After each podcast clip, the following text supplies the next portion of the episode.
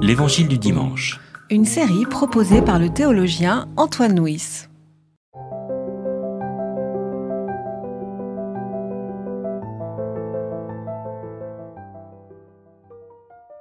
Si ton frère a péché contre toi, va et reprends-le seul à seul. S'il t'écoute, tu as gagné ton frère. Mais s'il ne t'écoute pas, prends avec toi une ou deux personnes, afin que toute affaire se règle sur la parole de deux ou trois témoins. S'il refuse de les écouter, dis-le à l'Église. Et s'il refuse aussi d'écouter l'Église, qu'il soit pour toi comme un non-juif et un collecteur des taxes. Amen, je vous le dis. Tout ce que vous lirez sur la terre sera lié dans le ciel, et tout ce que vous délirez sur la terre sera délié dans le ciel. Amen. Je vous dis encore que si deux d'entre vous s'accordent sur la terre pour demander quoi que ce soit, cela leur sera donné par mon Père qui est dans les cieux. Car là où deux ou trois sont rassemblés pour mon nom, je suis au milieu d'eux. Alors donc euh, ce texte euh, évoque euh, la, la, discipline de l'Église. Peut-être juste avant d'entrer sur notre récit, encore une fois, regardez le texte qui précède car il va l'éclairer, et le texte qui précède est intitulé dans, dans, ma Bible la parabole du mouton égaré, et cette idée, cette comptabilité un peu curieuse de la part de Jésus, quand il dit que pour Jésus, un seul mouton qui s'est égaré, qui a été retrouvé, vaut mieux que 99 qui ne se sont pas égarés. C'est-à-dire celui qui, qui est perdu est plus important que 99 qui ne sont pas perdus. Alors, euh, et voilà, et qu'il me semble qu'il faut avoir à, l'esprit cette, euh, cette comptabilité particulière sur euh, le traitement de celui qui est égaré pour lire notre récit, donc qui commence par dire si ton frère a péché, va et reprends-le seul à seul. première étape, donc, reprends-le seul à seul. Euh, comment ça se pratique dans l'Église, euh, Michel? Alors d'abord, il y a quelque chose qui me chiffonne un petit peu dans le texte, c'est celui, si ton frère a péché contre toi. On considère souvent que ce contre toi, c'est un ajout, parce qu'effectivement, ça change tout. Hein. si ton frère a péché, il s'agit de la discipline de l'Église, comme vous disiez. Hein, effectivement, euh, ça appartient à toute une série de prescriptions et de paraboles qui concernent le fonctionnement de l'Église. Donc il s'agit de la personne qui s'est un peu égarée, enfin qui a péché. Mais si on ajoute contre toi, on passe de l'organisation de l'Église à un problème personnel. La question des conflits. Donc c'est tout autre chose. une des choses qui sont ici, c'est un peu les conflits dans l'Église, en disant, voilà, euh, euh, quand il y a conflit entre plusieurs personnes dans l'Église, et ce sont des choses qui arrivent, nous le savons bien, et aujourd'hui encore. Euh, oui, mais, mais, il me semble... Non, vous ne le voyez pas comme ça. Non, moi je ne vois pas les choses comme ça, non, je pense que...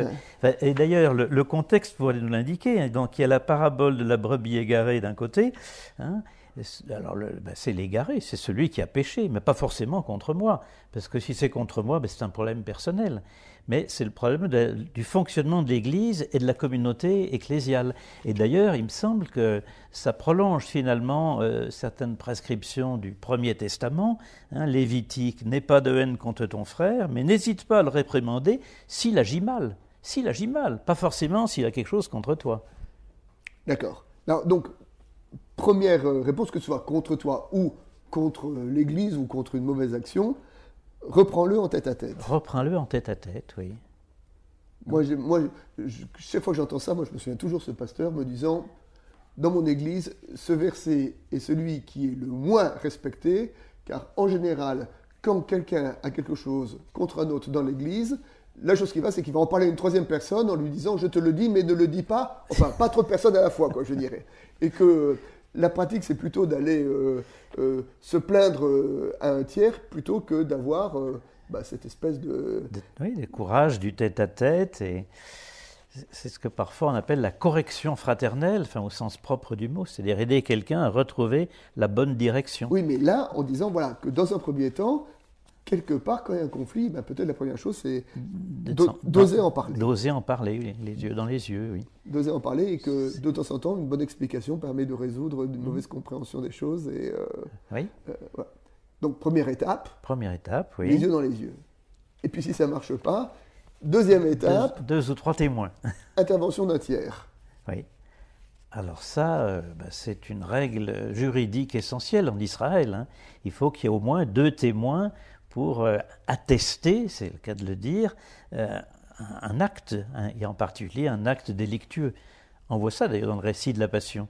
Hein, on convoque toutes sortes de témoins qui disent des choses fausses, et puis, ah, euh, le grand prêtre a dû dire chance, hein, il y a deux témoins qui disent la même chose. Celui-là, il a déclaré qu'il pourrait détruire le temple de Jérusalem et le construire en trois jours. Ah, ça y est, enfin un témoignage solide. D'accord, voilà. Bon, alors il faut aller savoir que à cette époque-là, dans les tribunaux, il n'y avait pas de police scientifique euh, comme, comme aujourd'hui, et les actes de ju- justice étaient uniquement rendus sur, Sur euh, témoignage. sur le témoignage. Et c'est pour ça que euh, dans, dans la Bible et dans les euh, écrits euh, extra-bibliques, il y a tellement d'insistance euh, sur euh, la, la sincérité du témoignage. Parce qu'on sait que c'est du témoignage que euh, dépend le caractère juste d'une décision euh, juridique. Oui. On peut penser au livre de Daniel aussi. Hein, le petit Daniel Vous aimez bien Daniel arrive à court. Oui, j'aime bien Daniel, c'est Oui. rigolo. C'est un peu par... c'est parfois à la fois Tintin et Milou et à la fois l'Apocalypse. D'accord. C'est vrai, il y, a des, il y a des passages qui sont très rigolos euh, Alors, dans le livre de Daniel. le livre de Daniel, Alors, là, par cette, exemple, euh, on accuse la chaste Suzanne d'avoir forniqué. Il y a deux vieillards qui l'accusent. Oui. Et alors, le Ça, petit Daniel, Daniel. grec, ça. euh, Comment C'est Daniel grec, non? Oui, oui, c'est Daniel Grec. Oui. Et alors, le petit Daniel, qui a 12 ans seulement, euh, interroge séparément les deux témoins et ils disent pas exactement la même chose. Donc, ils sont confondus et c'est eux qui vont aller au supplice à la place de la chaste de Suzanne. D'accord. Alors voilà, alors donc euh, l'importance euh, des témoins. Mais là, bon, euh, revenons un peu à la discipline de l'Église. Excusez-moi de revenir au niveau Oui. euh, pratique. Euh, L'intervention d'un tiers. L'intervention d'un tiers, là aussi, souvent quand il y a conflit, on voit bien que quand le conflit est un peu, un peu douloureux, les personnes ne sont pas objectives dans la façon de- d'appréhender ce qui s'est passé. Et de temps en temps, que d'avoir une parole extérieure qui est, entre guillemets, un peu plus objective, permet peut-être de, de nuancer les propos et de, et de replacer à leur, euh, à leur juste place, de, voilà, de, de relativiser euh, les raisons du conflit. C'est une chose qu'on est en train de redécouvrir dans l'école française. hein. On fait Dans intervenir. hein. ben, il y a des médiateurs qui sont parfois les, élèves eux-mêmes hein, qui aident à voir euh, un conflit entre deux personnes avec un point de vue différent. Et effectivement, ça change tout. Donc l'école française Et biblique, qui l'eût cru? Qui l'eût cru, comme vous dites. hein. Bien. Et puis alors, donc, euh, on poursuit dans notre, euh, dans notre lecture, et puis parfois, ben, on est obligé de reconnaître que malgré euh, l'intervention d'un témoin, euh, ça, ne, ça ne marche pas. Et là, le texte nous dit, s'il refuse d'écouter, dis-le à l'Église, et qu'il soit pour toi comme un non-juif, comme un païen et un collecteur des taxes. Alors, ce qui est intéressant, c'est que le début du texte reprend presque mot à mot une des règles de Qumran. Ah bon? Les frères se réprimanderont l'un l'autre, donc le, le début de notre euh, tentative de règlement du conflit. Oui, et comme vous l'avez dit vous-même, qu'on trouve déjà dans le Lévitique, hein, reprends Oui, ton oui, frère. tout à hein, fait. donc c'est une vieille tradition qui est là. Tout à fait. Les frères se réprimanderont l'un l'autre dans la vérité, l'humilité et la charité affectueuse. C'est gentil. Et qu'on ne présente une affaire devant la communauté, devant l'Église, sans qu'on ait d'abord sermonné le fautif devant témoin. D'accord Donc voilà. Alors maintenant. Alors donc, maintenant, oui, qu'est-ce que ça veut dire être un païen et, euh, voilà, et un et collecteur des un, un collecteur de taxes hein, Autrement dit, un païen, un non-juif, je crois que c'est pas mal comme traduction, hein, ethnikos, quelqu'un qui vient des, des nations. Euh, Donc c'est c'est pas forcément un adversaire d'ailleurs. hein. Voilà, C'est quelqu'un qui est éloigné. Et Quant au collecteur d'impôts, eh évidemment, c'est le prototype du faux frère absolu hein, pour les juifs, parce qu'il est à la solde de, de l'occupant romain, etc. Il met une partie des impôts dans sa poche, enfin, c'est, l'affreux Jojo par excellence. cela dit, dans l'Évangile, il arrive souvent que les non-juifs et les collecteurs de taxes C'est cité souvent ensemble. Hein. soient cités ensemble et soient même, euh, comment dire, les sujets, les objets d'une attention particulière de la part, de, de la part du Christ. Oui, le centurion romain, hein, je n'ai jamais vu autant de fois en Israël, etc. Jésus appelle comme disciple Matthieu Voilà, il y a un l'un des publicains. disciple, exactement, Eh oui, tout qui, à qui est fait. disciple. Et puis le publicain euh, au temple euh, qui, alors que le pharisien, arrive devant Dieu dans sa prière avec toute sa justice, et le collecteur des taxes est caché derrière une colonne en disant Je ne suis pas digne d'être de, devant toi, et que Jésus dit Celui-là s'en sort bien, enfin, est, justifié. justifié devant Dieu, alors que celui qui, qui, qui, se présente avec toute sa justice ne l'est pas. ça montre bien que dans l'évangile, celui qui n'est plus dans l'église et qui est réduit au niveau de païen et collecteur des taxes, eh ben, peut-être de temps en temps, est-il plus juste devant Dieu que celui qui reste à l'intérieur. Mhm. Donc là, il y a une espèce de, de retournement aussi en disant, une église a besoin d'une discipline, mais est-ce que parfois nous ne devons pas aussi convertir notre regard sur... Euh, euh, Ou nous laisser convertir par le païen et le public et puis donc, euh, après cette, euh, cette compréhension de, de l'Église, là, le verset 19, je vous le dis, si deux d'entre vous s'accordent sur la terre pour demander quoi que ce soit, cela leur sera donné par mon Père euh, qui est dans les cieux. C'est-à-dire que après cet appel à la gestion des conflits, à la réconciliation dans, dans l'Église, il y a une promesse, lorsque deux ou trois demanderont quelque chose, cela leur sera accordé. Alors on peut se demander si c'est relié à ce qui précède ou non. Si j'aimerais bien, moi, que ce soit relié, parce que d'une certaine façon, ce que dit, enfin, si c'était relié, nous pourrions l'entendre en, ce que, en disant, ben voilà, quand il y a un conflit, c'est deux ou trois qui sont d'accord pour se retrouver, de savoir comment dépasser ce conflit, ben, il, y a, il y a une promesse de la part de, Jésus.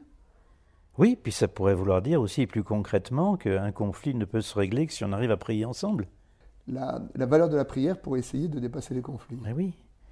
Et, souvent, ben, je sais pas, on le rencontre souvent, ça, dans, euh, dans l'écuménisme au sens le plus large. Enfin, il m'est arrivé parfois. Quand on arrive à prier ensemble, c'est que déjà, il y a. c'est qu'on est d'accord sur l'essentiel. Il y a beaucoup de chemin qui est parcouru. Et eh oui. Ah, on est d'accord sur l'essentiel. C'est-à-dire que ce qui reste de différent mhm. euh, est de l'ordre du secondaire, alors. Oui, c'est ça. Il m'est souvent arrivé de me faire traîner dans la boue pour les intégristes catholiques, alors je répondais invariablement Eh bien, écoutez, en recevant ma lettre, euh, essayons de prier ensemble, chacun de notre côté. Si on y arrive, c'est qu'on est dans l'essentiel.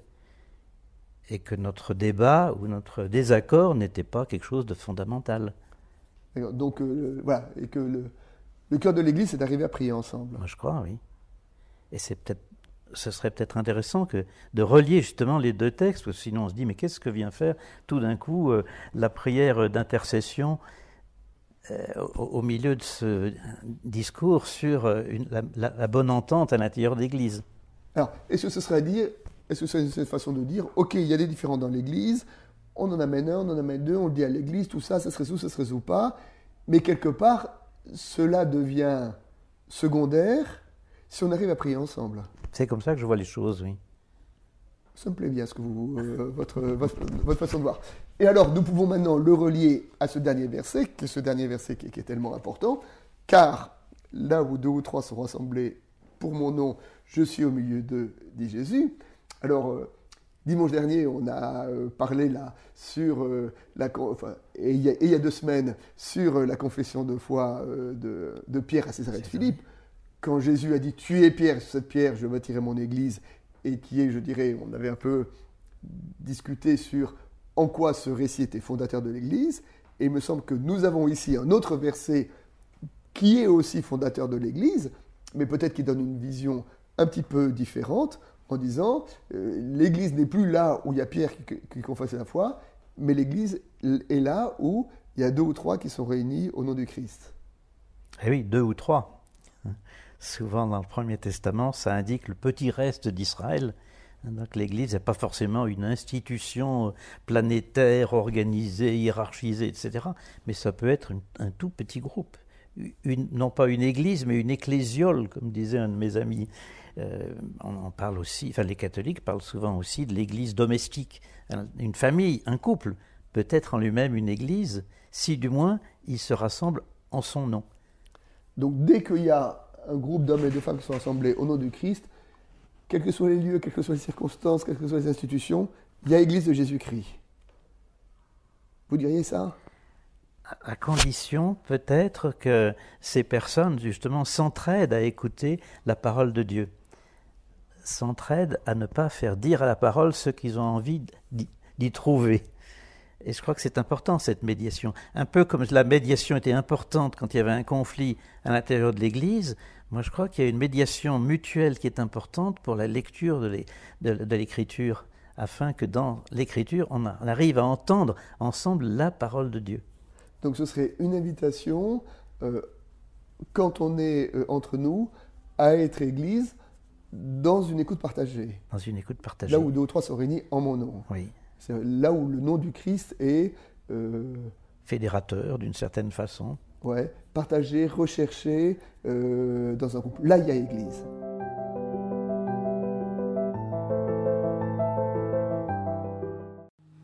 C'était L'Évangile du dimanche. Une série de regards protestants. Enregistrée par Antoine Nuis. Voix off, Dominique Fano-Renaudin.